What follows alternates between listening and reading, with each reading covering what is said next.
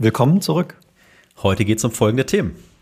Warum es bei Kommunikation im Vertrieb nicht um dich und dein Produkt geht. Und warum es eigentlich egal ist, ob du B2B oder B2C machst. Was es wirklich bedeutet, kundenzentriert zu sein. Und vor allem auch, was sind die vier Säulen für Vertrauen im Vertrieb?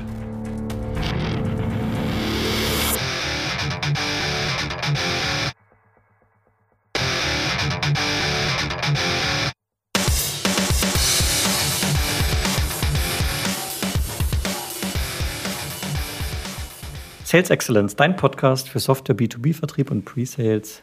Ich bin Tim, Sales Engineer bei Seismic. Ich bin Jan, Pre-Sales Leader bei SAP und somit ein ganz herzliches Willkommen zu unserer neuen Folge. Ja, und wir haben heute einen ganz, ganz tollen ähm, Gast, den ich sehr ausführlich jetzt ankündigen werde für euch. Äh, sie ist Redakteurin, Autorin, ähm, Reporterin, beziehungsweise war das zumindest bei verschiedensten Fernsehsendungen, die euch vielleicht aus Pro7, Sat1, ZDF und so weiter ähm, bekannt sind. Und äh, irgendwann hat sie sich dann entschlossen zu sagen, ich mache mein eigenes Ding und hat äh, gegründet äh, zum einen das Thema Content Marketing mal richtig, darüber hinaus auch sehr aktiv als Host und Speaker. Äh, und hat noch eine Company und darum wird es heute äh, primär auch gehen, das Thema Tech Well Told oder wie ich dann sage, Kommunikation. Ähm, ihr habt vielleicht den Stubenhocker Homeoffice Podcast schon gehört, auch da ist sie aktiv. Äh, auch neue Formate wie Clubhouse, sofern ihr iOS-User seid, dürft ihr, dürft ihr mitmachen. Mit Headlines wie Unfuck Communication. Habt ihr in letzter Zeit vielleicht gehört. Als neueste Spielwiese, glaube ich, ist das Thema Unboxing-Videos ähm, gerade dazugekommen. Und die einzige, die einzige Angst, die unser heutiger Gast, glaube ich, hat, ist die eigene Mama. Natürlich versehen mit einem Zwinkern. Herzlich willkommen, liebe Sarah Yvonne Elser. Was eine Anmoderation. Ich glaube immer, wenn man viele Worte braucht für einen Menschen, dann hat man irgendwie nicht richtig vorgesorgt, weil dann hat man es nicht geschafft, den Leuten direkt zu sagen, wofür man steht. Also ich muss da, glaube ich, noch ein bisschen nachhelfen. Das war gerade so ein kunterbunter Laden. Oh Gott, da habe ich irgendwie, glaube ich, ich habe noch ein bisschen was nachzuholen. Ja, ich sag mal, shame on me. Ich habe einfach mal alles, alles reingepackt, was dein LinkedIn-Profil äh, hergibt. Und ich war wirklich äh, zutiefst beeindruckt, weil ich habe ja einige Sachen von dir auch in anderen Podcasts und so weiter schon gehört, war auch bei dem einen oder anderen Clubhouse-Talk dabei, äh, guck viel Videomaterial von dir, was du schon alles gemacht hast, ja, und wie, wie vielfältig das war. Und das, was ich äh, für mich und für den Tim auch durchgezogen hatte, war immer dieses Thema Kommunikation. Das scheint ein sehr zentrales Element zu sein bei dem, was du so machst. Und äh, deswegen würde mich brennend interessieren, was fasziniert dich denn so an dem Thema Kommunikation? Das ist eigentlich eine lustige Frage. Ich glaube, wenn man, wenn man eine Frau fragt, was ähm, fasziniert dich an Kommunikation, dann kriegt man da eigentlich nur so einen total unverständlichen Gesichtsausdruck zurück. So, hä, was ist denn das für eine Frage? Ja, wir kommunizieren halt gerne. Aber tatsächlich liegt da auch schon der Hase im Pfeffer, weil kommunizieren ist so ein bisschen wie, wenn man sagen würde, ja, das, jeder von uns kann reden, jeder von uns kann schreiben, zumindest weitestgehend. Und ähm, man denkt immer dann, dadurch kann man kommunizieren. Das ist aber nicht so, weil Kommunikation ist eigentlich eigentlich hochkomplex ähm, und das hat mich dann irgendwann dazu bewogen zu merken, ja, das, da liegt ganz viel drin. Und ich glaube, deswegen habe ich angefangen, mich damit so stark zu beschäftigen, vor allem auch auf der Hirnforschungsebene und habe dann irgendwann gemerkt, ich habe da so ein gewisses Gespür plus mein Know-how zusammen. Und dann war das einfach für mich das Tool, wo ich sage, wow, da kannst du so viel damit machen, Menschen beeinflussen im bösesten Fall, Menschen helfen im besten Fall. Und wenn man das Tool nicht nutzt, dann hat man halt selber ziemlich viel Potenzial verschwendet. So ist es. Also ich finde find mich da total wieder, was du sagst, weil ja, wir können reden äh, und wir können auch schreiben. Also ich ein bisschen schlechter zum Beispiel als der Tim, weil der korrigiert mich bei ganz vielen Dingen. Ähm, Kommasetzung, Grammatik, dieses ganze Zeug, ne? also diese Details. Aber klar, reden, wie mir der Schnabel gewachsen ist, auf jeden Fall. Und meine Erfahrung ist auch, dass es wirklich ein hochkomplexes Thema ist, weil es einfach so viele Einflüsse auch gibt. Also jetzt mal von meiner Seite, mit wem rede ich eigentlich? In welchem Kontext rede ich mit dem? Mit welchem Kulturkreis rede ich, rede ich vielleicht auch ähm, mit dem? Und du hast ja, also wenn ich es richtig auch bei dem Intro zusammengefasst habe, hast du äh, sozusagen drei Standbeine in deinem Businessleben, nämlich das Content Marketing, äh, das Tech Well Told und letztendlich deine Rolle als äh, ja, Moderatorin, Speakerin und, und Host von bestimmten Events. Na, wenn man es so aufteilen will, dann, dann kann man das natürlich so machen, aber unterm Strich geht es eigentlich immer darum, Kommunikation ähm, richtig zu nutzen. Ob das jetzt ein Video ist oder ob das ein Podcast ist, wie das jetzt hier, das ist ja im Prinzip nur die Verpackung, das Tool. Am Ende steht immer die Kommunikation dahinter. Und ich habe jetzt hier gerade witzigerweise, man kann uns jetzt nicht sehen, aber ihr seht mich ja bei der Podcast-Aufnahme. Ich habe ja ein Buch rumliegen, das heißt, das Gehirn als sprachliche Goldwaage. Das ist so. Das ist wirklich eine Goldwaage. Wenn uns jemand irgendwas sagt, und ich sage jetzt irgendwas, was dich zum Beispiel triggert, ähm, was jetzt zum Beispiel den Tim gar nicht triggert, dann wirst du relativ schnell aggressiv auf mich reagieren und Tim wird sich hinsetzen und denken, was hat er denn jetzt gerade? Also dieses Bewusstsein, dass Kommunikation für jeden was individuell anderes ist und vor allem, dass wir mit ganz vielen Dingen gleichzeitig mit dem Abgleichen von, von Informationen, mit Lücken füllen, mit Kontexterschließung beschäftigt sind, im kleinsten. Wenn wir nur mit der Mama telefonieren, macht unser Hirn genau das.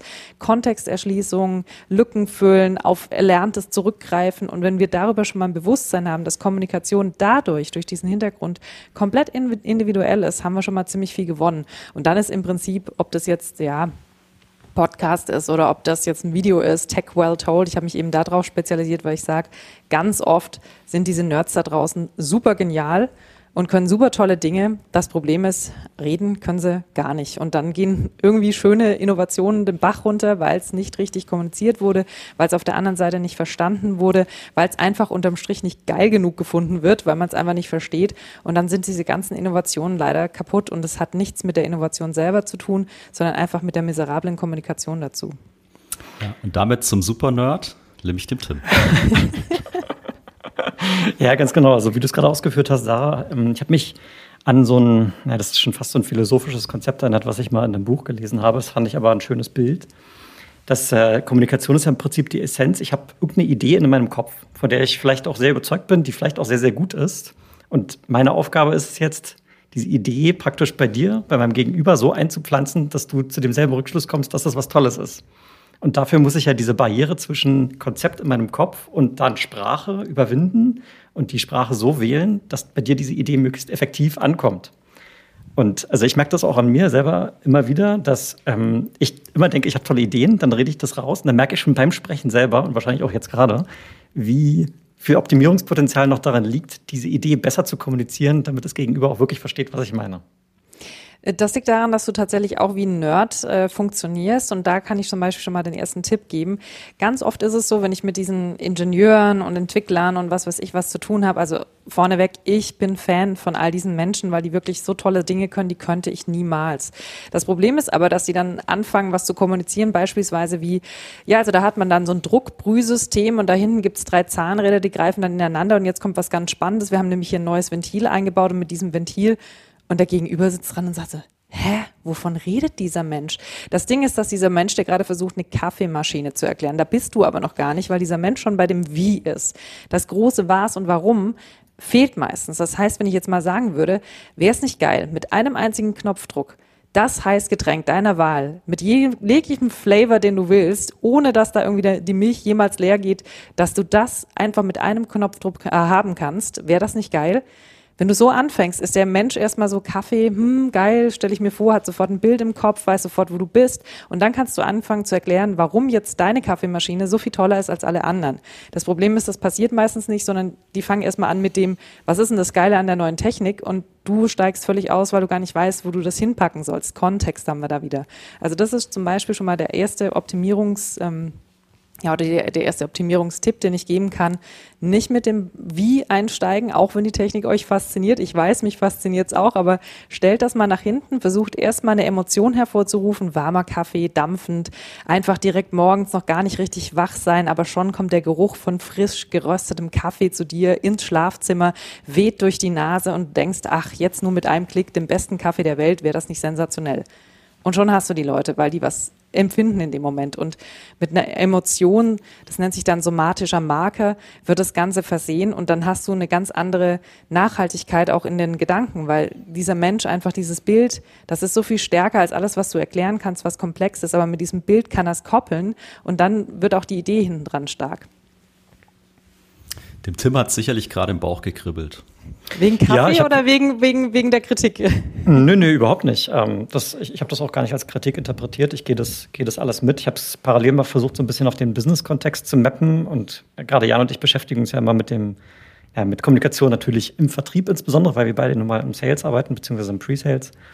Und ähm, klar, da sind die Problemstellungen natürlich komplexer als ich will am Ende einen Kaffee haben, sondern da geht es dann um Business Outcomes, ich sag mal, die beiden plattesten sind vielleicht sowas wie, du kannst diesen Prozess effizienter gestalten oder du bekommst am Ende mehr Umsatz oder sowas.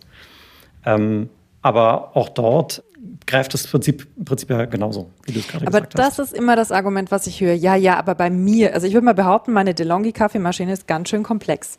Also die ist jetzt nicht einfach. Das nächste Thema, was ich dir sagen kann, das Smartphone von dir ist ein verdammt nochmal komplexes Ding. Trotzdem kannst du es bedienen. Trotzdem weißt du, was die Vorteile sind. Deswegen kann man sich da auch immer gut an Apple orientieren. Die haben das super gemacht. Die haben die komplexesten Dinge der Welt zusammengebaut und haben es aber so einfach verständlich gemacht und haben sich eben nicht damit gebrüstet, wie genial clever sie diese Sachen im Hintergrund gebaut haben. Oder mein zweites Lieblingsthema, eine der ersten KI-Anwendungen in unserem Leben war im Prinzip getarnt durch ein einziges Fenster, nämlich bei Google Search. Du hast einfach nur vorne dran ein einziges Fenster und unten auf Suche. So, und dahinter verbirgt sich die komplexeste KI. Und deswegen sage ich, das ist leider ein bisschen Bequemlichkeit, dass man sagt, ja, meins ist so komplex, das kann man nicht so einfach machen. Genauso wie ein Auto. Ganz ehrlich, ich glaube, keiner von euch könnte jetzt erklären, wie ein Auto funktioniert, ist aber auch gar nicht wichtig, weil die Anwendung dazu wichtig ist. Und so ist es bei Sales auch. Muss ich denn genau verstehen, was da drin verbaut ist, oder muss ich einfach nur wissen, wie ich es anwenden kann und was ich damit tun kann? Und wenn man sich auf diesen Bereich konzentriert, ist es nicht mehr ganz so schwierig, weil dieser ganze komplexe Hassel da im Hintergrund, ob das jetzt KI, Deep Learning oder sonst was ist, das kann ich mir auf die Homepage schreiben. Am Ende interessiert es ja den User nicht, sondern was kann ich damit tun, wie schnell bin ich, wie effizient bin ich. Ja, abs absolut fair. Ich glaube, die Herausforderung ist vielleicht dann bei diesen Beispielen, die du jetzt auch gerade genannt hast, natürlich Konsumerprodukte mit dem Telefon. Da weiß jeder, was es ist. Jeder weiß, was eine Kaffeemaschine ist. Ähm, die B2B-Anwendungen, mit denen wir uns häufig beschäftigen, sind vielleicht abstrakter. Und dann ist es eben gerade der Punkt, sich genau zu überlegen, okay, was ist denn wirklich jetzt das, der Value, nenne ich mal, für das Gegenüber, mit dem ich gerade spreche? Also nicht die KI darunter, sondern how does it help you? Ja, das ist ja das Schöne. Weißt du, B2B, B2C, am Ende ist doch alles Age to Age. Human to Human. Also es ist, es ist doch wurscht. Du redest ja nicht mit dem Unternehmen, du redest mit einer Person im Unternehmen und diese Person redet mit dir im Unternehmen. Also eigentlich ist ja B2B, Business to Business, wenn man es so sieht, rein kommunikativ schon völliger Schwachsinn. Das heißt, auch da, natürlich habe ich äh, jetzt nicht ein, ein Endprodukt immer und Algorithmus mal sexy darzustellen. In der Kommunikation ist durchaus nicht einfach. Aber wenn ich mich auf die Anwendungsgebiete konzentriere, ist es dann doch ein bisschen einfacher. Und ja, da muss man sich tatsächlich mal die Mühe machen, weil ich höre halt relativ viel, auch jetzt zum Beispiel, wenn es jetzt nicht nur im Sales ist, sondern auch eben, da, da nimmt man gern die Superlative oder die bekannten Buzzwords und versteckt sich so ein bisschen dahinter. Das ist genau dasselbe, wenn man digitale Transformation ähm, in Unternehmen mitbekommt und erlebt. Dann wird von irgendwelchen Big Pictures erzählt und vom großen Umdenken und von weiß der Geier was. Und am Ende fragst du dich, was wolltest du mir jetzt eigentlich damit sagen? Jetzt mach's doch mal konkret. Wir haben zum Beispiel eine ganz gute Übung dafür, wenn es um sowas geht. Ähm, Bild titelt. Und wenn du diese Bildschlagzeile mal überlegst und sagst, okay, wie, wenn ich jetzt mein Produkt verkaufen müsste, Bild titelt, SAP macht oder keine Ahnung, Tim hat. So, und dann dahinter zwei, drei Schlagworte mal vertaggen, worum geht's hier eigentlich? Das muss ja noch nicht perfekt sein. Aber das hilft dir selber beim Denken, was, was kann der andere eigentlich mit deiner Lösung anfangen? Und nicht versuchen, sich so ein bisschen in diesen ganz beliebten Sales-Superlativen und Sales-Buzzwords zu verstecken, weil meistens versteckt man sich dann, wenn man leider keine Ahnung hat, was man eigentlich vom Kunden will. Äh, ich, ich muss an der Stelle auch den Tim in Schutz nehmen. Äh, abs absolut, weil ich glaube, ihr redet, also ihr meint das Gleiche oder ihr habt das, das gleiche Mindset zu dem Thema. Äh, weil ich bin der Meinung, genau darum geht's bei uns auch. Ne? Also wenn wir jetzt als, als die vermeintlichen Experten für unsere Software gefragt werden von dem Vertrieb, ja, kannst du dir mal zeigen, wie das funktioniert, ne? dann ist unser erster Impuls, nee, sondern eigentlich will ich erstmal mit dem reden und wirklich verstehen, was sein Need, was seine Sorgen, seine Ängste und seine Vision und so weiter ist um dann wieder zu kommen und ihm das so aufbereitet zu präsentieren, damit er versteht, warum es für ihn vielleicht gerade wichtig sein könnte oder warum er davon einen Benefit haben kann. Und da bin ich total bei dir. Dafür muss ich nicht erklären, wie jedes einzelne Bit und Byte funktioniert. Äh, Zumindest nicht bei dem Decision Maker. Äh, wenn ich dann irgendwann mit der IT rede, weil die müssen es dann in ihrer Company mal irgendwie implementieren und integrieren und so weiter. Da ist der Kontext ein anderer. Da brauche ich sicherlich eine tiefere Ebene, ne, was dann die Komplexität angeht. Und das ist aber dann auch okay. Und das finde ich eben so spannend, weil von dem, was du geredet hast, da muss ich auf keinen Fall erklären, wie es funktioniert, sondern da muss ich jetzt mit meinen Worten äh, erstmal erklären, warum es eben für mein Gegenüber gerade interessant sein könnte oder sollte. Also ich glaube, was auch hilft, ist mal sich klar zu machen, wie funktioniert eigentlich Kommunikation im Hirn. Das ist für mich so eine ganz, ganz wichtige Sache. Ich habe da ein kleines Beispiel, um das überhaupt mal zu verstehen, weil manchmal macht man sich zu viele Mühe und zu viel Gedanken in Form von Excel-Tabellen. Was sind denn die Pros, die Kontras, die sonst irgendwas? Weil wir ja denken, wir haben so ach so rationale Wesen vor uns. Das Problem ist, das ist halt überhaupt nicht so. Also wenn man mal so ein paar Jährchen zurückgeht, ich sag mal so Steinzeit ungefähr.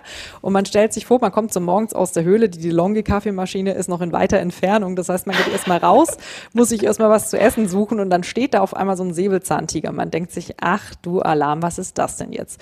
So, jetzt hat die Natur was Wunderbares gemacht mit uns, nämlich ähm, sie bewahrt uns davor, jeden Morgen aus der Höhle rauszugehen und jeden Morgen aufs Neue zu entscheiden, meine Güte, ist das jetzt ein flauschiges kleines Miezekätzchen und ich kann es mit nach Hause nehmen oder soll ich jetzt ganz, ganz schnell, ganz schnell den Rückzug äh, irgendwie antreten oder zumindest versuchen, irgendwas zu finden, wo ich dieses Tier bekämpfen kann.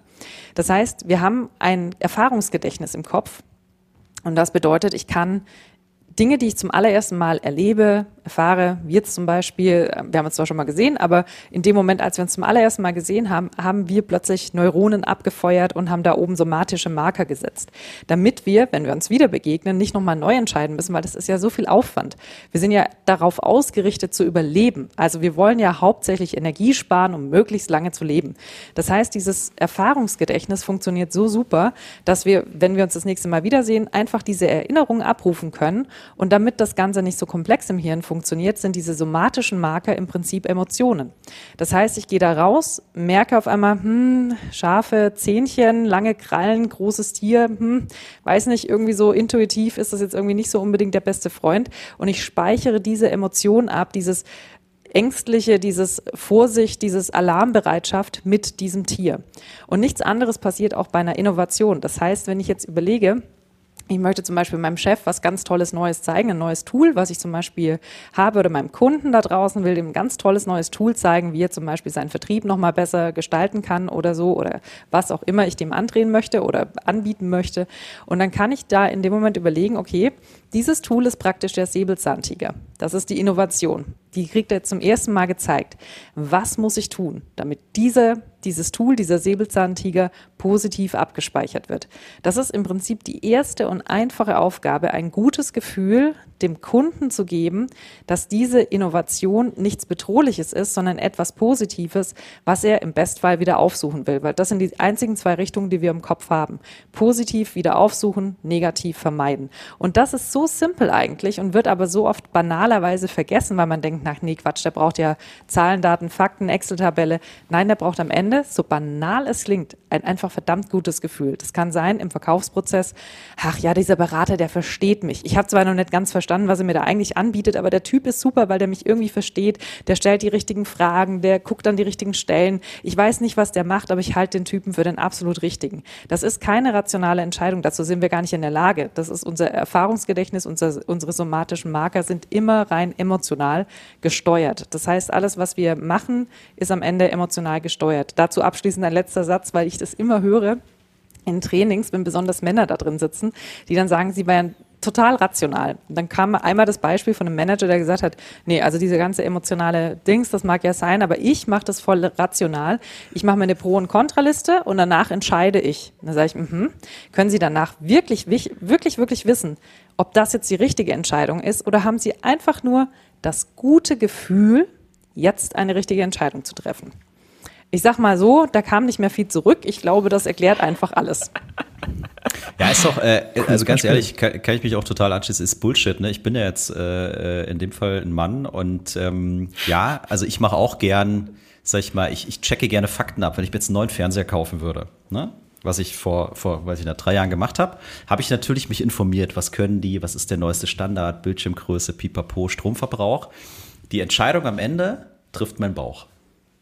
Ja, du machst es natürlich, Fakten sammeln, wie du, wir sind so Fakteneichhörnchen, natürlich, wir wollen genau wissen, wir, wir, wollen uns ja schlau fühlen, dafür sind wir Menschen ja Menschen, ich meine, hallo, ansonsten können wir mit den Affen auf dem Baum abhängen, dafür sind wir ja Menschen, wir wollen ja schon uns schlau fühlen, das heißt, wenn wir die ganzen Fakten gecheckt haben, vielleicht uns selber noch ein bisschen cool finden können, weil wir sind ja die Experten da drin, dann fühlen wir uns gut mit einer Entscheidung, dann wissen wir, das hat die richtige Größe, damit kann ich das streamen, da kann ich Updates draufpacken, da kann ich was auch immer mit diesem Fernseher machen. Und dann fühle ich mich gut, wenn ich diese Entscheidung Entscheidung treffe und sage, das ist mein Fernseher.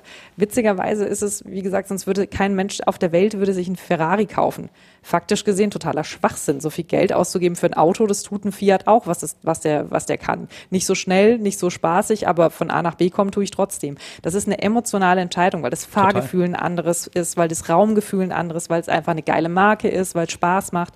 Das hat nichts äh, Rationales, weil rational muss ich nur von A nach B kommen. Fertig. Kannst du einen Bus nehmen. Ja, ich auf den Bus nehmen, ja. Wenn Mercedes drauf ist oder so, oder MAN ist doch auch nicht schlecht von der Marke. Ich bin heute mal wieder Mercedes gefahren mit dem Bus. Ja, sehr schön. Tim, du hast gerade so gelacht, hast du dich auch gerade wieder erkannt bei den, bei den äh, ähm, Listen? Ein bisschen schon. Also früher habe ich das wirklich viel gemacht, immer viel recherchiert. Keine Ahnung, Grafikkarte für den neuen PC und so weiter. Erstmal sechs Monate Reviews hoch und runter gelesen, mache ich inzwischen nicht mehr so. Heute ist es mir aus dem Bauch. Ähm, aber ich habe trotzdem noch mal eine, Folgefrage zu dem, was du gerade beschrieben hast. Du hast ja gesagt, ähm, dass man diese Entscheidung ganz am Anfang einmal trifft und dann darauf zurückgreift. Also funktioniert es dann auch in die, ich sag mal, negative Richtung, dass wenn ich einmal mir ein Urteil gefällt habe, dass ich von irgendwas wegrenne, obwohl vielleicht das Gegenüber jetzt gerade der Vertriebler ist von der neuen Company, ähm, dass ich dann immer diese negative Assoziation wiederbekomme, wenn ich mit dieser Marke oder mit dieser Person in Kontakt trete, obwohl da eigentlich was Gutes drinsteckt. Und also kann es nach hinten losgehen, ist die kurze ja, Frage. Kom komplett. Also das geht schon damit los. Ähm, ich habe zum Beispiel eine völlige Aversion gegen irgendwelche Bankunterlagen. Das kriege ich auch nie wieder aus mir raus. Eine meiner besten Freundinnen ist Bankberaterin und ich, ich sage jedes Mal, lass uns dieses Thema aussparen, weil sonst geht unsere Freundschaft kaputt daran. Weil zum Beispiel Bankmitarbeiter äh, immer meinen in der Kommunikation, wenn man es nicht versteht, haben sie einfach zu wenig Informationen gegeben. Wo ich dann immer sage, nee, ihr habt mir nicht zu wenig gegeben, ihr habt mir einfach schlechte Informationen gegeben. Viel zu viele, viel zu wenig aufbereitet vorbereitet. Irgendwo ganz da unten, das sieht, das sieht aus wie AGBs irgendwo die ganze Zeit. Und irgendwo unten an Seite 23 ist dann ein Fältchen, wo ich unterschreiben muss. Und wahrscheinlich verkaufe ich ja jedes Mal meine Seele und kaufe drei Waschmaschinen. Aber ich unterschreibe einfach, weil ich mich überfordert fühle. Und das ist ganz häufig ein Grund, warum man gerade im Vertrieb, gerade bei technischen Dingen, ähm, eine Ablehnung hat. Ich habe vorhin erzählt von dem Headset, das hat mich wahnsinnig gemacht mit diesem Hall und alles. Ich war überfordert mit der Situation und dann hatte ich eine Abneigung gegen dieses ganze Podcast-Recording, weil ich dachte, jedes Mal habe ich so ein Scheißdreck damit, weil ich es nicht hinbekomme. Und dann speichert sich das in meinem Hirn ab. Und das ist ganz, ganz, ganz, ganz, ganz fatal. Wenn einmal was abgespeichert ist, so funktioniert unser Hirn. Wir greifen immer und immer und immer wieder drauf zurück. Ganz blöde, selbst wenn es gar nicht dieselbe Situation ist, selbst wenn es nicht derselbe Mensch ist. Wenn du jetzt reinkommst bei einem Verkaufsgespräch, und ähm, der Gegenüber guckt dich an und denkt, oh, Alter, das ist irgendwie, der erinnert mich an meinen, an meinen Bruder, den hasse ich total. Ich hasse meinen Bruder. Dann hat der sofort, weil er diese Schublade aufmacht im Hinterkopf, hat er dich mit deinem Bruder, mit seinem Bruder in die, in die gleiche Schublade gepackt. Und dann hast du echt ein Problem, da rauszukommen. Deswegen sage ich immer, ganz feinfühlig hingucken und sagen, was hat dieser Mensch gerade? Die Situation im Kontext erfassen. Ist er im Stress? Welche Situation hat er? Welche Sprache spricht er? Habe ich gerade einen technischen Einkäufer vor mir? Habe ich den CEO CEO vor mir, habe ich gerade den Marketingmenschen vor mir. Die haben A, andere Ziele, B, sind es meistens ein anderer Schlag Mensch und C, ist es tatsächlich auch so, dass die halt auf andere Dinge achten. Und dann kommt meistens der Verkäufer mit dem Bauchladen an Informationen, da haben wir wieder dieses Bankbeispiel, und versucht, je möglichst viele Informationen zu geben, damit er möglichst gut informiert ist. Und was er damit macht, ist den anderen komplett überfordern. Der hat keinen Bock, sich damit auseinanderzusetzen, weil du bist vielleicht Verkäufer Nummer fünf, der an dem Tag da reinschneit. Der will einfach präzise, genaue Antworten auf seine, auf seine Bedürfnisse. Und da kommt wieder der Klassiker, wie finde ich das raus? Fragen. Die wenigsten Leute fragen im Verkaufsgesprächen, die reden. Wenn ich reinkomme und sage, kann ich Ihnen helfen? Also in Non-Corona-Zeiten bin ich noch nicht mal in so ein Kleidungsgeschäft rein und dann steht schon eine Verkäuferin neben mir und ich denke mir so, Alter, weiß ich nicht, ob Sie mir helfen können. Im Moment gerade können Sie mir damit helfen, dass Sie aus dem Weg gehen. Also einfach diesen Moment abpassen und sagen, was für einen Kontext hat diese die Person, wie ist gerade die Situation, sie ist erst reingekommen, vielleicht guckt sie erst mal, Körpersprache ist auch so ein Ding, wird auch vollkommen missachtet oft, ähm, bewegt sich die Person langsam, schnell, wo ist sie gerade unterwegs. Das sind alles Dinge, die meiner Meinung nach viel zu selten in irgendeiner Form anerkannt werden oder auch berücksichtigt werden. Also ich möchte es gerne aufgreifen. Zum einen beglückwünsche ich dich dazu, dass bei dir immer sofort eine Verkäuferin dasteht. Bei mir nämlich nie. Ja, das ist reingegendert. Vielleicht liegt es an meiner Körpersprache, ich weiß es nicht. Aber ich fände es auch viel smarter zu sagen, hey, herzlich willkommen bei uns, bei uns im Store. Schauen Sie sich in Ruhe um, ich bin hier. Und wenn Sie Fragen haben, melden Sie sich gerne, ich bin für Sie da. Äh, das würde mir manchmal schon helfen, weil manchmal, also es läuft dann jemand an dir vorbei, der beachtet dich aber nicht. Anyway, der Punkt, auf den ich raus will, ist, du hast gesagt Fragen und ich würde es gerne ein bisschen ausweiten äh, mit den Bedürfnissen, nämlich zuhören. Also das eine ist mal, ich stelle eine Frage und ich kriege dann eine Antwort und ich höre dann aber auch so zu, dass ich danach imstande bin, dieses Bedürfnis äh, zu befriedigen. Wenn du jetzt über Kommunikation redest oder auch mit deinen Kunden arbeitest, ähm, wie nimmst du das wahr? Wie gut oder nicht gut sind die Leute denn äh, beim Zuhören? Hm, auch so ein Thema, ich glaube, das kommt darauf an, was gerade deren Anliegen ist. Also im Normalfall ist halt leider oft das Anliegen, ich möchte mich selbst darstellen. Das siehst du bei jeder Website.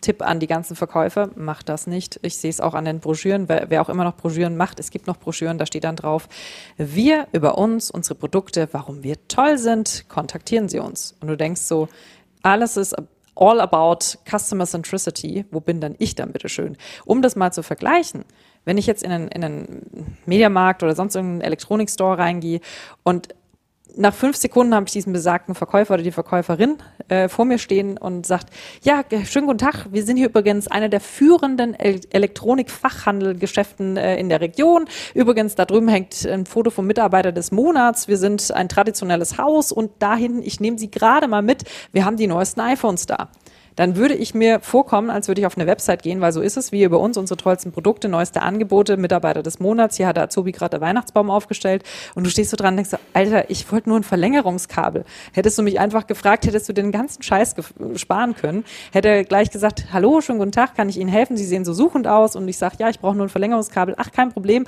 und dann nicht den Obi-Moment machen, fünftes Regal hinten links, unten rechts und du denkst so, warte, wie war das links, rechts? Sondern einfach sagen, ich führe Sie mal hin. Customer Journey Journey im, im analogen Bereich, ich führe sie wirklich hin, im digitalen Bereich, ich führe die Menschen hin. Da wird immer ein Jump irgendwie erwartet, dass ich von, von jetzt auf da und kaufen, nur weil ich den anderen geil finde. Das heißt, um deine Frage zu beantworten, ich glaube, dass viel zu oft drauf geguckt wird, dass man selber gut dasteht dass man selber seine, seine, seine Sachen präsentiert und dass man auch schön, je größer die Firmen, desto eher hängt man in einem Kampf, der da lautet Verteidigen von bestehenden Strukturen ja, aber wir haben doch schon immer und jetzt haben wir doch schon und jetzt, das ist doch schon mit USA abgestimmt. Das ist doch, wo man sagt, ja, Habt ihr vielleicht mit USA abgestimmt, dann habt ihr halt mal Käse abgestimmt. Aber ihr könnt es ruhig gerne machen. Das ist so dieses Wasch mich, aber mach mich nicht nass Prinzip. Und ich finde es gerade so herrlich, wenn die, wenn die zu, ich glaube, sie hören es auch, wie ihr euch gerade weglacht, weil es kennt jeder. Es ist wirklich kein, ich möchte, ich liebe meine Kunden, ehrlich. Aber in dem Moment würde ich manchmal gerne jeden Einzelnen schütteln und sagen, Leute, wenn ihr ein anderes Ergebnis wollt, dann müsst ihr auch vorne was anderes reinpacken, weil sonst kommt immer hinten dasselbe raus. Und das ist, glaube ich, das, das Thema Zuhören und auch akzeptieren dass man jetzt nicht in der Sendenphase ist, sondern in der ich höre zu, ich lasse das erstmal setzen und entscheide dann Phase, das ist, glaube ich, was man, die fühlen sich oft angegriffen, sobald man auch nur was anderes sagt und versuchen dann zu verteidigen, was sie bisher gemacht haben. Dabei kritisiere ich ja gar nicht, was sie gemacht haben, sondern es ist ja mein Job, dazu zu kommen und zu sagen, ich gucke mir das mal an. Und auch ich zum Beispiel habe in meinem Leben schon ganz viel Kritik einstellen. Ich muss das jedes Mal, wenn ich auf einer Bühne stehe, kriege ich immer Kritik. Kann ich mich auch nicht hinstellen und sagen, ja, aber, aber, aber, aber das, also, das habe ich jetzt immer schon so gemacht und das war jetzt abgestimmt. Weil wenn mir fünf Leute sagen, das war jetzt Käse, dann muss ich mir überlegen, warum es Käse war. Und nicht mich da mit Scheuklappen einmal durchbewegen und sagen, das habe ich einmal so abgestimmt und damit ist es so. Und ich glaube, das ist so eine Kommunikation ist halt keine Einbahnstraße. Ne? Es ist halt immer Feedback und zuhören und weiterverarbeiten und Feedback geben. Ja, also um das mal auf den Vertrieb auch zu münzen, ne? weil du eingangs ja auch gesagt hast, äh, Vertriebsperspektive hier mal vielleicht spannend für dich auch. Also ich finde mich auch wieder, ne? Wir haben bei uns so, also wenn man ganz klassisch agiert, Tim und ich, wir würden sehr gerne zuhören. Aber wir kommen oft auch in eine Situation, wo du sozusagen, du hast den ersten Kontakt mit dem Kunden, hast den Menschen vorher noch nie gesehen, ja, außer auf LinkedIn natürlich. Äh, und dann sollst du sofort irgendwas lösen. Ne? Also, oder irgendwas zeigen, was dem sein Problem löst, das du ja selber noch gar nicht, gar nicht verstanden hast. Äh, und wo wir uns auch oft die Frage stellen, also wo, woher kommt das? Weil wir würden unheimlich gerne zuhören. Wir haben auch ganz tolle Fragen immer dabei, wir den Leuten gerne stellen würden. Aber es wird oftmals seitens des Vertriebs schon so eine Erwartungshaltung geschürt, ja, ja, da bringe ich dann den Herrn Proppe mit und der zeigt ihnen dann mal richtig geil, wie die Scheiße funktioniert. Und du denkst dir so, ja, kann man so machen, aber wird dann wahrscheinlich schwierig. Und ähm, immer dann, wenn wir es, sag ich mal, schaffen, diesen Weg zu gehen, dann hast du also wirklich unglaublich schöne, angenehme und konstruktive Meetings, wo es danach auch weitergeht. Ja? Und äh, ich war vor kurzem erst in einem Meeting. Ich habe also ich habe gar keine Frage gestellt, weil ich hatte vorher schon Fragen per E-Mail verschickt und äh, die haben einfach angefangen zu reden. Weil sie sich, glaube ich, äh, gefreut haben, dass ihnen endlich mal einer zuhört und verstehen möchte, worum es ihnen eigentlich geht. Ne? Und äh, was ich oft eben höre, nee, nee, wir müssen dann im ersten Meeting schon richtig einen rausknallen, weil sonst glauben die uns nicht, dass wir das können. Und ich mir immer denke, ja, was eigentlich können? ich, weiß ja noch gar nicht, worum es geht. Ja, es geht um CRM. Ich sag ja, also CRM ist also riesig, ne? Sag mir mal genau. Und ähm, da finde ich mich wieder bei dem, bei dem, was du gesagt hast. Und äh, ich würde mir wünschen, dass es mehr Zuhörmeetings gibt. Aber das ist ein ganz, ganz wichtiger Punkt. Ich hatte das gerade wieder bei einem, witzigerweise letzte Woche bei einem Event und da ging es auch darum, so, ja, wir müssen doch verkaufen, verkaufen, verkaufen. Und der Gedanke ist, dass je mehr man redet und je mehr man anbietet, desto höher ist der Verkaufsmoment. Das ist doch aber Quatsch. Also das, das ist ja so, ich, also man kann es ja wirklich vergleichen mit ähm, einem Date. Wenn ich jetzt auf ein Date gehe und die ganze Zeit nur drüber rede und da auftrumpf und sage, ich habe übrigens draußen mit meinem Ferrari geparkt, also ich weiß nicht, ich wohne hier mit meinem Loft um die Ecke. Irgendwann sitzt eine Frau, wenn sie eine total oberflächliche Blunzkuh ist, dann wird die da drauf reinfallen. Aber wenn du so halbwegs eine intelligente Frau hast und ich nehme an, ihr habt Kunden, die halt smart sind, ähm, dann würden die nur dran sitzen und sagen, sag mal, kannst du mal aufhören zu reden? Das ist ja abartig irgendwann. Das ist so der Moment, wo ich immer gerne sage, wenn, wenn in Verkaufsgesprächen oder auch auf LinkedIn ganz ekelhaft ständig wird man da überfallen mit irgendwas. Wirklich überfallen. Das wäre wie wenn jemand in einer Disco in Zeiten von Non-Corona oder in einer Bar auf dich zukommt und sagt, hi, übrigens, ich bin hier der tollste Stecher, ich wohne um die Ecke, da draußen steht mein Ferrari, willst du gerade mal mitkommen? Dann denkst du, sag mal, ich weiß noch überhaupt nicht, wer du bist. Was willst du eigentlich von mir? Es ist ein Schritt zu viel. Und dieses ein Schritt zu viel, man denkt immer, man kann abkürzen. Du kannst nicht abkürzen. Also liebe Menschen, die euch das da draußen antun, ihr könnt nicht abkürzen. Beschäftigt euch mit Hirnforschung. Das geht nicht. Du kannst diesen Moment, ich weiß, man kann viele tolle Tools entwickeln, um Dinge zu überspringen. Das Problem ist, die Tools, die da funktionieren, das Tool Gehirn hat noch dieselben Muster wie damals in der Steinzeit. Das kannst du nicht. Es gibt kein Software-Update für dieses Hirn. Das ist, wie es ist. Die Funktionsweise ist da. Das wird auch nicht anders sein. Und das ist so der Moment, wo, wo ich manchmal dran sitze und denke, ich höre den Leuten immer zu, auch in so Panel-Diskussionen und am liebsten würde ich mal so zusammenfassen, was der Mensch gesagt hat, indem ich dann sage, ja, aber nun äh, genug von mir, zurück zum, zu dir, ähm, wie findest du mich? So, der muss kurz mal ein bisschen wirken, ich weiß, aber so ist das. Ich kann nicht nur, nichts davon hilft. Also face the truth. Also Tim, wir kommen sofort zu dir, du hast die Hand gehoben. Ähm, ich finde es super, was du erzählt hast und meine Antwort wäre, finde ich klasse, gib mal den Schlüssel, wollte schon immer mal Ferrari fahren, bring dir später wieder vorbei. Ja, sehr schön. Da, genau das. Es wird nicht das äh, bezwecken, was der andere wollte, aber vielleicht hast du deinen Spaß dabei. Ja, so, so in etwa. ja, hoffentlich. Tim, ich möchte einmal kurz den Vertrieb in Schutz nehmen, weil ich schon auch ähm, die Herausforderungen da sehe. Ich meine, ich, ich spreche jetzt von Vertrieb, weil, also Sarah, für dich, weil Jan und ich insbesondere auf dieser technischen Vertriebsseite sind und wenn du den klassischen Software-Vertriebsprozess anguckst, dann kommen Jan und ich ein bisschen später involviert. Das heißt, da ist schon ein bisschen was passiert. Da waren vielleicht schon ein, zwei Gespräche, nicht viel meistens, aber zumindest ein bisschen was, um zu sagen, okay, da ist vielleicht eine Verkaufschance. So, und dann kommen Jan und ich ins Spiel. Das heißt, einerseits hat der Kunde schon mit uns als Unternehmen gesprochen. Das ist das Erste. Und dann gibt es ja diese Studien von Challenger Sales und hast du nicht gesehen, ähm, ob die tatsächlich alle immer stimmen, weiß ich nicht, aber ich nehme es jetzt mal für, für wahre Münze, äh, dass Kaufentscheidungen bei B2B-Käufern schon zu einem sehr weiten Fortschrittsgrad gelangt sind, bevor überhaupt wir mit denen anfangen zu sprechen. Also die haben schon sich den Markt angeguckt, die haben sich angeguckt, welche Anbieter gibt es eigentlich. Vielleicht haben die sogar schon intern so ein Shortlisting vorgenommen und sagen jetzt, so jetzt will ich aber halt mal in unserem Fall die Software sehen.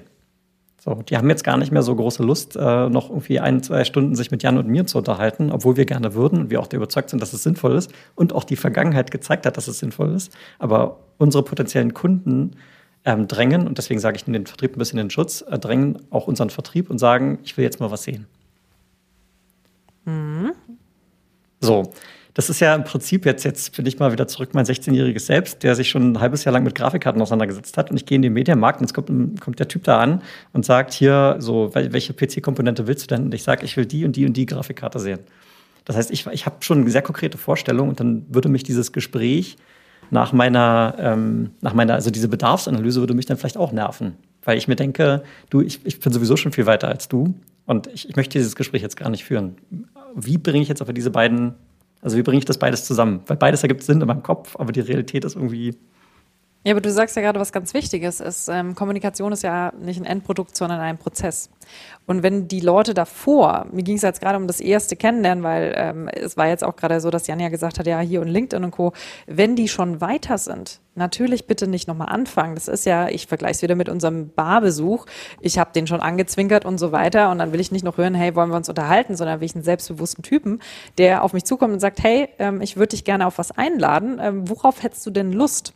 So, und dann hat er aber schon mal die erste Frage gestellt und er hat, lässt, überlässt mir erstmal die Wahl. Das ist der mündige Kunde. Ich möchte in dem Moment nicht bevormundet werden und sagen, ja, ich habe uns da gerade mal zwei Champagner bestellt, weil ich sage, ich möchte es vielleicht gar nicht trinken, vielleicht gerade erstmal ein Bier oder sowas.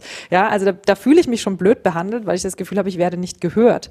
Da ist, glaube ich, der andere, der andere Punkt wichtig. Da ist gar nicht mehr, wie du sagst, wichtig jetzt da dieses, hm, wenn man so will, das Anflirten mit dem Kunden, dieses, ha, stimmt die Chemie, passt das Ganze, sondern da sind ja dann die gezielten Fragen wichtig. Und ich glaube, man hat trotzdem manchmal das Gefühl, man darf nicht so basic einmal nachfragen und sagen, nochmal ganz kurz, man kann es auch zusammenfassen, das ist auch ein guter Trick immer.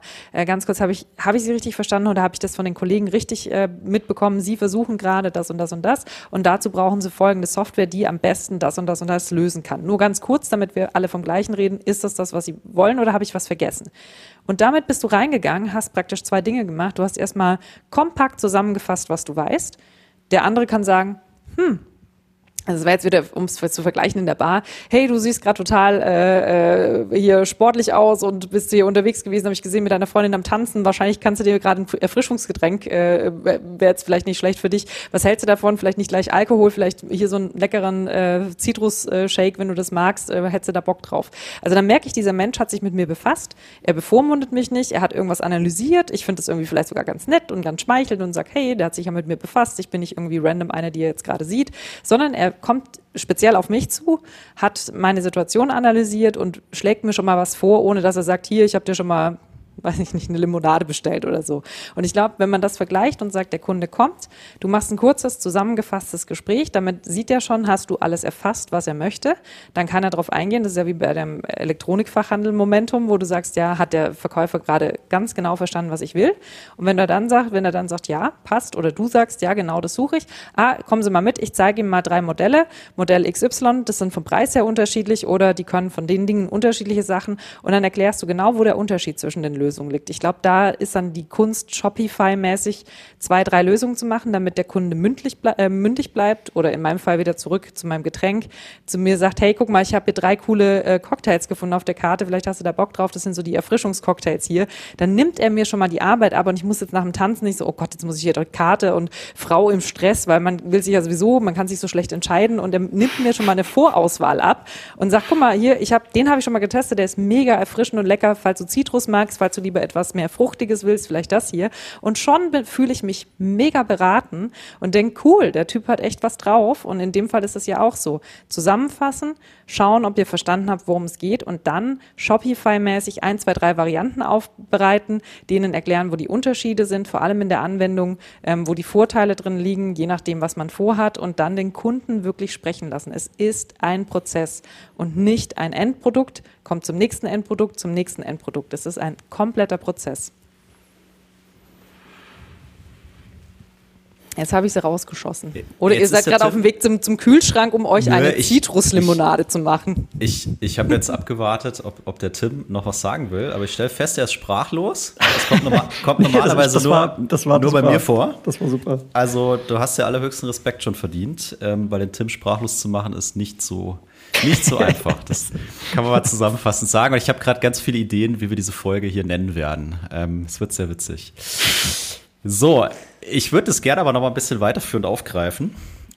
Du hast ja hier von Broschüren und Webseiten berichtet und ich habe ja vorhin anklingen lassen, du machst ja mit, äh, mit dem, was du tust äh, und mit, mit deiner Company auch, auch selber das Thema äh, Content. Also diese Dinge so aufzubereiten, dass dann am Ende hoffentlich einer, ich sag mal, so angetan ist und sagt, ja, super, äh, sollte ich mal anrufen und, und mal nachfragen. Und ähm, wie packt ihr das an, dass du wegkommst von diesem von dieser plumpen Geschichte, die du erzählt hast. So, hier, äh, ich bin der Jan, ich bin der Geilste und hier kannst du mich anrufen. Äh, und den Fokus letztendlich ähm, ja, so zu verändern, dass ich als potenzieller, ich nenne es jetzt mal Konsument, mich in Anführungszeichen genötigt fühle, mich damit auseinanderzusetzen. Ach Gott, das ist so Story of our life. Also wir haben am Anfang sind wir so auf die Schnauze gefallen. Also mein Geschäftspartner ist da noch mal ein bisschen krasser als ich. Der hat früher eine Werbeagentur gehabt und äh, ist jetzt alles andere als angetan von Werbung. Deswegen, wenn man ihm was was Böses will, dann sagt man: Hier Hagen, du machst doch Werbung. Dann dann springt er einmal aus dem Fenster. Das ist ungefähr genauso, wenn man zu mir sagt: Hier, du bist doch Influencerin. Weil ich sage: Boah, ey, nenn mich nicht so, das ist ja ekelhaft. Das ist ja ein richtiges Schimpfwort und für Hagen ist Schimpfwort Werbung. Deswegen ist er da ein bisschen vehementer gewesen und wir wollten immer, wir sind da rein und haben denen unsere Ideen präsentiert und die Leute saßen immer dran, haben so genickt, genickt, genickt, so in der Theorie, ne, war alles immer super, was wir da vorgeschlagen haben und dann so, ja, also wenn wir das jetzt umsetzen würden, dann würde das bedeuten. Und dann wurde es ruhig und dann wurden die Blicke etwas unsicherer und eine Woche später kam der Anruf, ja, wir machen doch wieder das mit den Fähnchen, weil es einfach zu viel war. Also wenn ich ganz, ganz, ganz ehrlich bin, ich kann nicht von heute auf morgen, und da haben wir auch wieder das Thema Hirnforschung, es ist gelernt, ist gelernt. Ja? Es braucht 66 Tage im Schnitt, bis wir eine Verhaltensweise ändern. Im Schnitt. Ich glaube, bei Konzernen dauert das nochmal etwas länger, ähm, bis man da irgendwas ändert, weil da ganz viel reinspielt. Also die Menschen sind in der Verantwortung und die versuchen natürlich, das, ich sage mal, das Misserfolgsrisiko zu minimieren. Wir haben in Deutschland das ist jetzt echt meine eigene Meinung, ich nehme mich da nicht komplett raus. Ich bin manchmal auch so, wir haben nicht unbedingt Erfolgssucher und Erfolgsgestalter, wir haben eher so die Misserfolgsvermeider oft vor uns. Und die sind nicht so ganz offen für diese Themen. Das heißt, wenn ich zu forsch reingehe, und das ist wirklich ein Learning aus einem Jahr, völlig für ein Popo quasi Vertrieb gemacht, weil wir immer zu weit gegangen sind. Wir sind immer diese eine Stufe zu weit und haben nicht einfach gesagt, so, und wir bieten jetzt erstmal so ein, so ein, das wäre wie wenn du sagst, okay, ich mache jetzt ein, ein Abnehmenprogramm mit dir, ja, und als allererstes laufen wir einen Marathon. Da würde ich auch sagen, ey, im Leben tue ich mir den Scheiß doch nicht an. Also ich weiß, was du am Ende machst, du machst mich schlank, du machst mich fit, du machst mich sexy, aber den Weg, den schaffe ich ja gar nicht. Also es ist zu viel, das ist eine zu hohe Hürde. Das heißt, wenn wir jetzt anfangen, versuchen wir, einen kleinen Stellschrauben zu drehen und zu sagen, hey, wenn wir jetzt ein Video machen, vielleicht geht es nicht dauernd um euer Produkt. Vielleicht starten wir mal mit einem Thema. Vielleicht können wir einfach mal so starten und sagen, nicht das Thema ist das Wichtigste, äh, nicht, nicht das Produkt ist das Wichtigste, sondern erstmal das Thema, weil damit holst du ganz viele Menschen ab. Äh, bestes Beispiel ist immer, wenn du ähm, Sonntagabends dran sitzt und machst dir da bei Clubhouse, ne, hörst zu, machst dir ein Glas Rotwein auf, semmelst dieses Glas Rotwein auf deinen weißen Hochflorteppich, dann ist so dieser Alarmmoment, wo die Oma genau gewusst hätte, Rotweinflecken, das muss man mit der Seife und mit der Methode entfernen und wir sitzen dran so als äh, Zivilisationszombies äh, und denken, scheiße, was mache ich denn jetzt hier? So, und dann ist halt die Frage, was machst du? Was, was würdet ihr machen, wenn diese Situation wäre? Sonntagabends, es hat gefühlt alles zu, was mache ich jetzt? Googeln. Ja, Googlen, danke. Ja. Googeln. Was heißt das? Nichts anderes. Ich frage im Prinzip. Ich frage, was würdet ihr googeln? Jetzt wird spannend. Rotwein, weißer Teppich. Mhm. Zum Beispiel, was würdest du sagen, Jan? Ja, ist die Frage, was ich vorhab. Ne? Also ich habe keine Teppiche, deswegen, aber ich würde sowas googeln wie äh, Rotweinflecken aus Teppich kriegen. Ja. Wie? Fragezeichen. Wie? Und jetzt stellt euch mal genau umgekehrt vor, was machen die Werbemenschen von einem Waschmittel? Mit unseren neuen Mega Action Oxy Pearls können wir ganz tiefgreifenden Schmutz, bla bla bla. Und dann hast du eine Webseite, die auf Mega Action Oxy Pearls, ich weiß übrigens gar nicht, was das ist. Ist vielleicht sowas wie Gefrier. Hat das schon mal jemand rausgefunden? Gibt es die wirklich oder ist das sowas wie Gefrierbrand? Ich weiß Ich werde das mal googeln. Google das mal, ob es die wirklich gibt, diese Mega Action Oxy Pearls, oder ob das wie sowas wie Gefrierbrand ist. Das gibt's gar nicht, ja. Ähm, die richten alles darauf aus. Das Problem ist, da sitzt jetzt der Kunde, ja, der eigentlich tatsächlich gut für die wäre, ähm, und der sitzt dann da und kommt aber gar nicht diesen Sprung drüber, weil er gar nicht weiß, dass diese Mega Action Oxy Pearls, selbst wenn es die gibt und die perfekte Lösung für Rotweinflecken sind, die kann der gar nicht lösen, weil was habt ihr gerade gemacht? Guck mal, wie banal ihr googeln würdet. Tipp an alle Verkäufer da draußen. Überlegt euch, was man zu eurem Problem googeln würdet und bitte gleicht eure Sprache an. Da geht schon los, wenn man dann sagt, lieber Kunde, vielleicht probieren wir es einmal aus. Wir machen jetzt in dem Fall eine Website, ja, so eine Landingpage, wo drauf steht rotweinfleckenentfernen.de Und dann sagen wir erstmal, was man mit Hausmitteltipps machen kann, wenn es am Sonntag passiert. Und wenn man dann alles erklärt hat und den Leuten schon geholfen hat, dann macht man am Schluss einen Absatz. Wenn jetzt allerdings das unter der Woche passiert und Sie haben einen Supermarkt oder eine Drogerie ums Eck, dann gehen Sie bitte hin und schauen Sie mal, das Waschmittel muss folgende, ähm, folgende Inhaltsstoffe haben, damit es besonders gut wirkt. XYZ, zum Beispiel unser Waschmittel, bla bla bla. So, dann kannst du da hinten deine Werbung machen, so gesehen, und kannst dein Produkt verkaufen, aber du hast erstmal die gesamte Reihe vorneweg, hast du nicht über dein Produkt gesprochen, hast dich als Experte positioniert und hast hinten raus was verkauft, weil wenn die vorne schon merken, boah, die helfen mir, die helfen mir, die helfen mir, dann lese ich das Ding auch vollends durch. Und dann sehe ich vielleicht unten powered by Mega Action Oxy Pearls oder wie auch immer dann die Firma heißt. Und dann denke ich mir, ah ja gut, wenn ich morgen eh in die Stadt gehe, dann hole ich mir das Zeug mal, weil das war ja ein super Tipp von denen. Wird schon funktionieren mit dem Waschmittel. Jan, wenn ich Sarah so zuhöre, wenn, wenn sie von Mega Action Oxy Pearls spricht, das ist in unserer, in unserem Sprech ist das die Feature Function Shotgun, oder? Ja, Feature Function Bullshit Shotgun, ja. Ich, äh, ich will das ich, haben. Ich weiß nicht, worum es geht, aber ich will es haben. Ja, also ich kenne auch, ich kenne Mega Perls und Oxy Action.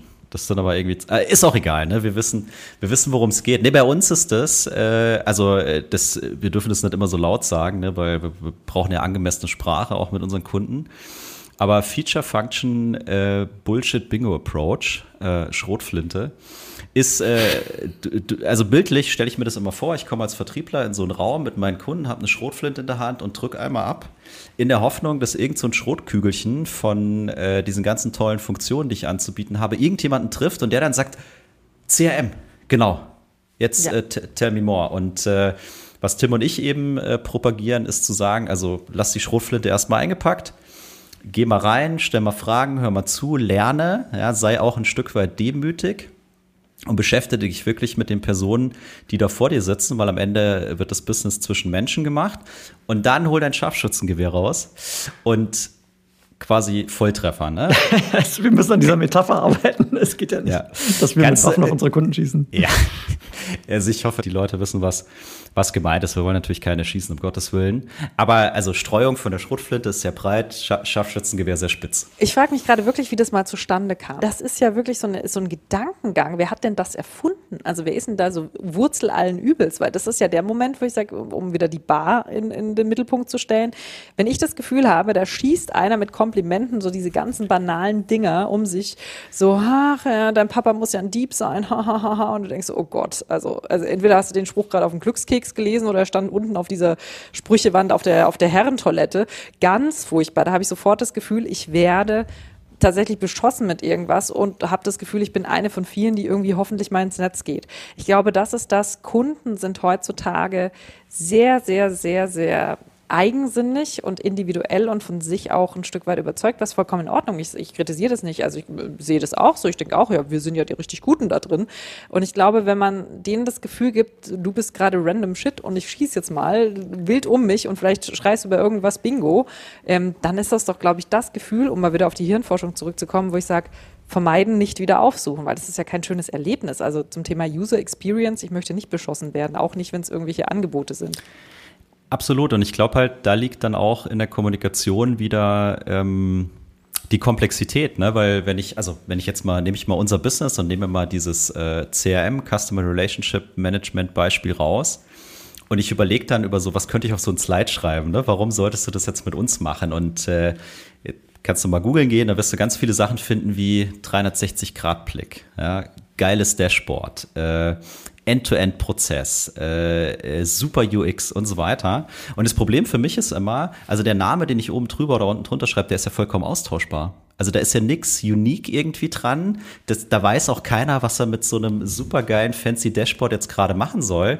Wo ich sage, das musst du doch, also gerade bei so Commodity-Zeug wie CRM, wo es geht es googeln, findest du 100 verschiedene Anbieter, muss ich doch vorher in der Kommunikation mit meinem Kunden stark sein, ein gutes Engagement haben, Vertrauen aufgebaut haben, um dann sagen zu können, warum mit uns? Ne? Weil wenn ich Feature-Function vergleiche, das ist halt sehr vergleichbar. Ne? Mhm. Und dann entscheiden wir auf Basis von Preis, ist auch doof, ne? weil ich will ja keinen Discount geben. Ich glaube, warum mit uns ist ganz oft in der heutigen Zeit das Thema die komfortabelste Lösung, die ich am, am besten bekommen kann jetzt. Also es geht viel über Komfort. Wenn ich jetzt überlege, zurück zu meiner Bank oder zurück zu meinem Steuerberater, Jesus Christ, ich zahle denen, glaube ich, viel zu viel, aber ich zahle denen das, weil ich sage, ich habe möglichst wenig Stress damit. Das höchste Gut, was wir heutzutage haben, ist einfach Zeit. Zeit, die wir nutzen können für unser eigenes Business. Weil ganz ehrlich, das ist ja auch immer so, wenn man sich überlegt, was man macht, wenn man einen Kunden gewinnen will, dann packt man ganz viel Liebe in diese, in diese Beziehung rein und will dem ganz, ganz viele tolle Sachen zeigen, will auch noch zeigen, wie toll man ist. Ne? Ganz, ganz wichtig. Ich bin ja auch noch toll. Also das muss, muss ich nochmal kurz darstellen. Also nochmal kurz den Ferrari draußen erwähnen. Ich bin ganz, ganz toll. Ich habe ein tolles Dashboard. Hab mich bitte lieb. Und das Interessante ist, der Kunde guckt ja wiederum auf seinen Kunden. Das heißt, den interessiert ja die Beziehung zu dir. Das ist quasi so eine Dreiecksbeziehung. Und das Lustige ist, wenn man schlau ist, nimmt man die Emotionen, die Energie raus aus dem eigenen Kundenverhältnis und packt die ganze Emotion, äh, Emotion und Energie in das Kundenverhältnis zwischen seinem eigenen Kunde und dessen Kunden. Ich hoffe, das war jetzt nicht so kompliziert, aber wenn man sich so vorstellt, in so einer Dreierstaffel, links stehen wir in der Mitte der Kunde und rechts steht der Kunde vom Kunden. Und wenn man dann sagt, ich helfe dir dabei bei deinen Vorhaben und nicht, guck mal, was ich für dich tun kann, weil das ist so der Moment, wenn jetzt mein, mein Steuerberater mir erklärt, was er alles Tolles machen kann, wenn er mir jetzt aber sagen kann, guck mal, was du am Ende damit machen kannst. Für deine Kunden haben wir so ein Invoice, dann geht es viel schneller. Und wenn du jetzt noch was sparen willst, und dann kannst du das deinen Kunden äh, quasi umsonst geben, weil das kriegen wir so und so wieder raus, dann, dann investiert er etwas, was für mich tausendmal wertvoller ist als dieses wunderbare Dashboard, nämlich das Gefühl, ich habe einen Partner in Crime an meiner Seite, der mir bei meinen Vorhaben mit meinen Kunden hilft und nicht, der jetzt alles daran legt, dass unsere Beziehung wahnsinnig toll ist. Weil darum geht es mir ehrlich gesagt gar nicht, sondern um meine Beziehung mit meinen Kunden. Und so, wenn man das mal versucht zu verstehen, wo man die Energie und die Emotion reinlegen sollte, dann braucht der Kunde auch nicht ein Bildchen, warum er sich jetzt für euch entscheidet, sondern dann weiß der das. Dann hat er es experience-mäßig erfahren, dass ihr die Richtigen seid, weil ihr an die richtige Stelle guckt und da den größtmöglichen Effort reinlegt und nicht einfach nur, boah, hoffentlich bleibt der bei uns, weil wir haben ja die geilsten Dashboards. Ja, und ich bin ganz, also wirklich sehr glücklich, dass du ein Wort gesagt hast, nämlich Partner. Äh, Finde ich persönlich auch ganz wichtig. Also ich treffe ganz viele Leute, die sagen immer noch den Satz, der Kunde ist König. Und ich finde den Satz eigentlich sehr schade, weil ich würde mir wünschen, dass der Kunde Partner ist. Also auf ja. Augenhöhe gemeinsam agieren, ähm, um das Bestmöglichste zu erreichen, aber nicht wie beim König alles quasi für Gott gegeben hinzunehmen und jetzt schreit er, mach mir mal eine Demo und dann machen wir eine Demo, sondern Partner heißt ja auch, Dinge mal konstruktiv äh, zu hinterfragen und gemeinsam zu reflektieren und damit dann vielleicht ein besseres Ergebnis zu kriegen, auch wenn Reflexion am Anfang vielleicht ein bisschen wehtut. Ne? Aber wer weiß, wofür es äh, gut ist im Veränderungsprozess. Ja, also es hat einen Grund, warum diese ähm, Regierungsform relativ ausgestorben ist. Und selbst in England kannst du mit diesem Satz wahrscheinlich nicht mehr viel punkten, weil die Frau, die Frau Queen Mom auch nicht mehr wirklich viel zu sagen hat, außer vielleicht mal ein nettes Winken und irgendwie zwei, zwei drei Statements zu Weihnachten. Also es hat einen Grund, warum man in einer demokratischen Welt, zumindest in den vielen westlichen Ländern, in irgendeiner Form der Demokratie lebt. Und das heißt einfach viele gleichberechtigte Parteien.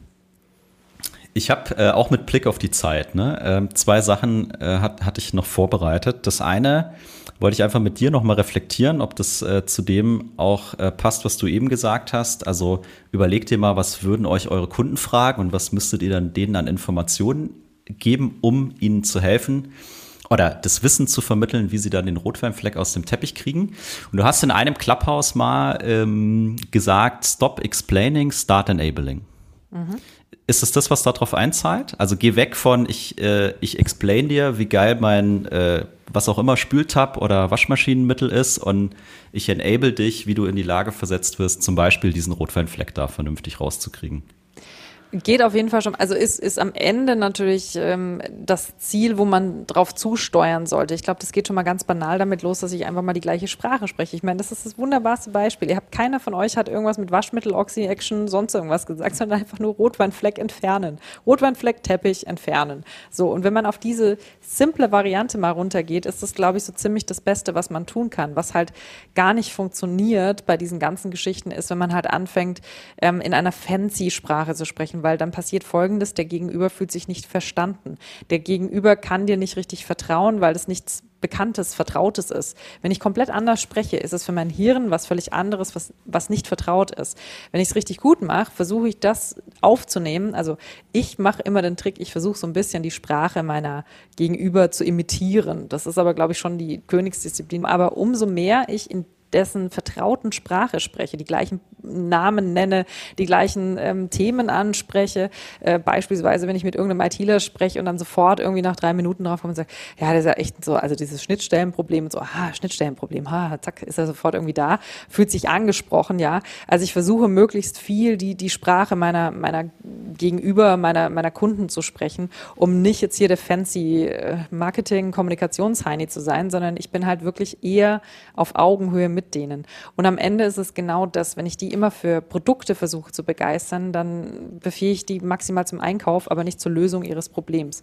Und da haben wir es wieder. Wenn ich denen helfe, ihr Problem zu lösen, ich mache mich damit gar nicht irgendwie ähm, obsolet oder sonst irgendwas. Im Gegenteil, wenn ich denen helfe, etwas zu lösen, dann werden die immer und immer und immer wieder auf mich zukommen, weil ich könnte ja sagen, jetzt habe ich denen einmal gezeigt, wie es geht, jetzt können die das selber. Nein, können die nicht. Deswegen äh, sind ja keine Kommunikationsberater oder sowas, sondern die wollen, die wollen sich einfach in dem Moment in Kleinigkeiten, brauchen sie mich dann nicht mehr, ist aber gut, ich habe ja auch nicht 24 Stunden Zeit für die, ähm, aber den großen Fällen werden die mich brauchen und so ist es bei euch auch mit Software. Die werden die kleinen Dinge, werden sie dann vielleicht wirklich selber lösen können, haben aber euch jedes Mal lieb, wenn sie den Klick setzen und es funktioniert und denken, ah, das war hier, was der, was der Tim oder was der Jan dann da gemacht hat, das ist saugeil, jetzt funktioniert es endlich. Ich kann früher nach Hause, die Frau schimpft nicht mehr oder vom Homeoffice rüber in, in, ins Wohnzimmer, die schimpft jetzt nicht mehr so, weil ich das jetzt ganz schnell lösen kann. Danke Jan, danke Tim, das habt ihr super gemacht. So, die haben euch lieb für diesen Moment, weil ihr denen geholfen habt bei dem, was sie vorhaben. Trotzdem, wenn sie was Neues haben, werden sie eben gerade wieder zu euch kommen. Und ich glaube, in Zeiten wie diesen, wo Amazon Sternchenbewertung und Co. einfach wahnsinnig viel nach außen widerspiegelt, wie ist ein Auftragnehmer, wie ist dieser Partner, wie verhält er sich, äh, ich werde permanent bewertet. Ich glaube, umso wichtiger ist, dass man ganz viel daran legt und setzt, den Leuten wirklich zu helfen, sie zu enablen, etwas zu tun, damit auf lange Sicht diese Kunden einfach wirklich auch bei einem bleiben. Ja, also ich, ich, du siehst mich ja nicken, ne? Die Leute sehen uns ja natürlich nicht nicken, sie hören nur Audio, aber ich äh, 100 Prozent äh, bin ich dabei und Tim hat auch genickt. Und du lieferst eine Steilvorlage nach der anderen, weil du hast gerade auch das Wort Vertrauen verwendet. Und äh, wiederum, ich glaube in der gleichen Clubhouse-Episode war das auch gewesen, äh, hast du über die vier Säulen für Vertrauen gesprochen. Ne? Also authentisch, sympathisch, verlässlich und kompetent. Und Kannst du das vielleicht für die Zuhörer nochmal so ein bisschen stärker ausführen, warum gerade die vier so wichtig sind? Ähm, ich fange mal damit an mit diesem Lieblingswort Authentizität. Es ist nicht nur ein Zungenbrecher, es ist auch einfach völlig falsch benutzt. Also das ist sowas, deswegen hasse ich das Wort Influencer. Ich wehre mich dagegen, weil, sorry, aber in der Badewanne sitzen mit dem Brautkleid und irgendeinen Schwamm hochhalten und so, ich sage, da ist sowas von unrealistisch. Also ich weiß gar nicht, wie man darauf kommt, sowas überhaupt authentisch zu, sein, zu nennen. Das Zweite ist, Authentizität würde bedeuten, ähm, das ist ein Affe auf dem Baum auch der kann ja nichts anderes. Ne? Der Affe ist immer authentisch, der kann nichts anderes. Wenn der Hunger hat, ist der scheiße drauf, dann ist der authentisch. Wenn ich Hunger habe und auf dem Dreh stehe und dann wäre ich authentisch, ich, da könnte ich mir aber was anhören von meinem Kunden. Das wäre super authentisch. Wenn ich Hunger habe, das wollt ihr nicht erleben. Ja, aber das wäre super authentisch in dem Moment. Das ist es aber nicht. Das Thema Authentizität bedeutet Walk the Talk. Passt das zusammen, was sie sagt und was sie macht? Wenn ich jetzt hier sitzen würde wie so ein kleines Mäuschen und bei jeder Frage zusammenzucken würde, würde das nicht passen zu dem, was ich nach außen immer promote, wer ich sein will. Und das ist das Thema Authentizität. Das Thema Verlässlichkeit, ganz wichtig. Wir haben es ja da, das Thema Erfahrungen. Leider ist unser Hirn auch evolutionär so darauf gepolt, dass wir grundsätzlich negative Dinge krasser wahrnehmen als positive Dinge. Fun Fact. Frauen neigen dazu sogar noch mehr als Männer. Gibt es eine kleine Untersuchung. Ähm, Bewertung von Arbeitsergebnissen und dann werden zehn Männer reingeholt, zehn Frauen und alle bekommen zehn Dinge genannt, neun davon positiv, eine negativ. Und danach müssen sich Männer und Frauen mit einer Note bewerten. Ihr könnt euch vorstellen, dass die Männer raus sind und gesagt haben, oh, ich bin ja richtig coole Socke hier, ey, 1, hm, irgendwas. Also 1,3, 1,5, irgendwo so haben die sich eingependelt. Frauen haben exakt dieselbe Bewertung bekommen, kamen raus, ja, es war irgendwie nicht so gut, 2, hm. Also dieses Negative bohrt sich in unser Gedächtnis. Das heißt, wenn ich auf jemanden mich nicht verlassen kann, das bohrt sich so rein, das kriege ich nicht mehr weg. Das ist wie so ein Dorn das hat sich ins Hirn reingeremmt und darauf greifen wir wieder zurück und sagen, ah, das lassen wir mal wieder. Der Tim letztes Mal, der hat gesagt, bis morgen ist es da und fünf Tage später war es dann letztendlich fertig, hat dazwischen auch nicht kommuniziert. Auch was Schönes, auch machen auch viele Männer, ja, ich war halt noch nicht fertig, hast du doch gemerkt. So, ja, aber ich weiß nicht, woran es liegt.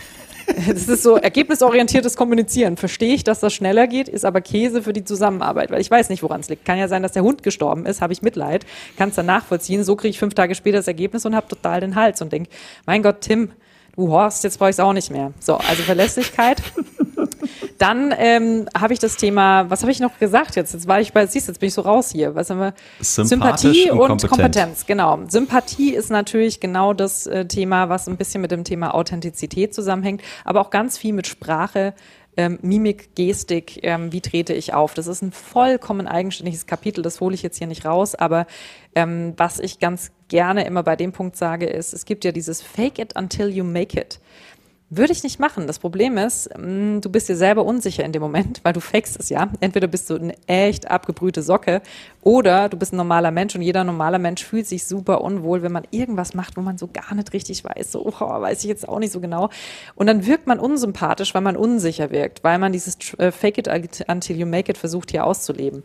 Ich sage immer, train it until you gain it probier es aus, mach neue Sachen, aber probier es vielleicht im Kleinen. Wenn du zum Beispiel sagst, ich versuche jetzt mal ein neues Verkaufsgespräch, dann hole ich mir vielleicht einmal als erstes die eigene Frau, den Mann, den besten Kumpel und sag, ich würde mal gerne was ausprobieren, folgende Situation, du bist gerade XY und lass dich mal drauf ein auf das Gespräch. Und die werden dir relativ genau, weil sie sehr, sehr, sehr weit weg sind von dem Thema, sagen können, boah, habe ich jetzt gar nicht, fand ich ganz komisch, dass du mich da so gefragt hast oder so. Also da würde ich echt drauf gucken, sympathisch sein bedeutet wirklich, alles in Einklang bringen, zuhören und wirklich in der Sache da sein und auch wissen, was man tut, weil Unsicherheit wirkt wahnsinnig unsympathisch. Wirklich immer so. Wir wissen nicht, was mit dem anderen ist. Das wirkt unsympathisch, weil wir nichts mit zu tun haben. Und das Thema Kompetenz gehört natürlich hundertprozentig dazu. Wenn jemand immer nur redet und dummes Zeug redet und ich komme dem irgendwann auf die Schliche, dass er dummes Zeug redet, das ist natürlich der Vertrauenskiller für mich Nummer eins. Das heißt, wenn ihr mir jetzt erzählt, ihr seid hier die super Experten für irgendwelche Softwarelösungen und dann komme ich da an und dann könnt ihr mir nicht mehr sagen, wo quasi der Anschaltknopf ist von eurem Rechner, dann haben wir ein Problem. Also das ist für mich die oberste, wirklich die oberste Geschichte zu sagen, wenn du weißt, wovon du sprichst, dann geh raus und sprich laut drüber. Wenn du es nicht weißt, lieber mal die Klappe halten und nochmal nachlesen und nochmal nachgucken. Oder auch was, das Thema, was auch wieder häufig vorkommt, by the way, auch wieder häufig bei Männern, sie wissen was nicht, sind aber nicht wie die Asiaten immer in der Lage. Asiaten, wenn man die fragt, wo es lang geht, da wird keiner von denen sagen, ich weiß es nicht, sondern dann zeigen die dir irgendeinen Weg. Du läufst völlig falsch, aber keiner von denen aus Höflichkeit raus würde mhm. dir sagen, ich weiß nicht, wo der Weg lang geht. Das heißt, sie erzählen dir irgendeinen Scheißweg, du läufst fünfmal um die Ecke und denkst immer, das ist doch da gar nicht. Und ähnlich ist es bei Verkaufsgesprächen auch, weil sie denken, boah, wenn ich jetzt sage, ich weiß es nicht, dann stehe ich ja blöd da das Gegenteil ist der Fall. Wenn man sagt, ich meine, ich kriege auch bei diesen Ask Me Anything Geschichten manchmal Fragen gestellt, wo ich gerade nichts drauf weiß. Aber dann weiß ich halt was nicht drauf. Ähm, und dann sage ich das auch ehrlich. Und dann kann ich mir zum Beispiel sagen, wissen Sie was? ist eine super gute Frage. Da haben Sie mich gerade mal richtig erwischt. Ich weiß gerade nicht eine Antwort drauf, aber ich finde die so gut. Wollen Sie mir einfach mal Ihre Kontaktdaten geben? Ich mache mir darüber Gedanken, weil ich selber gerade Lust habe, rauszufinden, was dahinter steckt. Am besten geben Sie mir Ihre Kontaktdaten. Ich werde mich darum kümmern und melde mich nochmal. Und es ist tausendmal kompetenter, als rumzueiern und rumzuseiern und zu sagen, ja, also wenn man da hier wieder diese lustigen äh, Mega-Action Oxypearls, die würde ich jetzt Ihnen gerade mal empfehlen, weil, hm, weiß ich auch nicht genau, klingt einfach gut. es geht gar nicht. Also das sind so die vier Säulen der, des Vertrauens und wenn man sich damit in ein Sales-Gespräch reinbegibt, dann ist es, glaube ich, schon mal darauf Acht geben, dass diese vier Säulen wichtig sind, dann kann schon mal gar nicht so furchtbar schief gehen.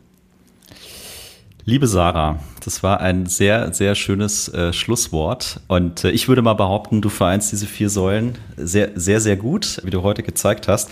Und vermutlich ist das auch einer der Gründe, warum du kürzlich die 10.000 Follower auf LinkedIn geknackt hast. Dazu da ich mal kurz mal über mich herzlichsten Glückwunsch. Danke. Nee, dazu allerherzlichsten Glückwunsch. Genau, und äh, das letzte Wort an der Stelle gehört dem lieben Tim. Ich glaube, ich kann es nur noch kaputt machen. Von daher sage ich danke, Sarah, dass du hier warst. Ich fand es richtig gut. Ich für mich habe eine Menge mitgenommen. Ich hoffe auch, dass die Hörer was mitgenommen haben. Und äh, ja, danke. Sehr, sehr gerne. Bis dahin, vielen Dank. Auf Wiedersehen.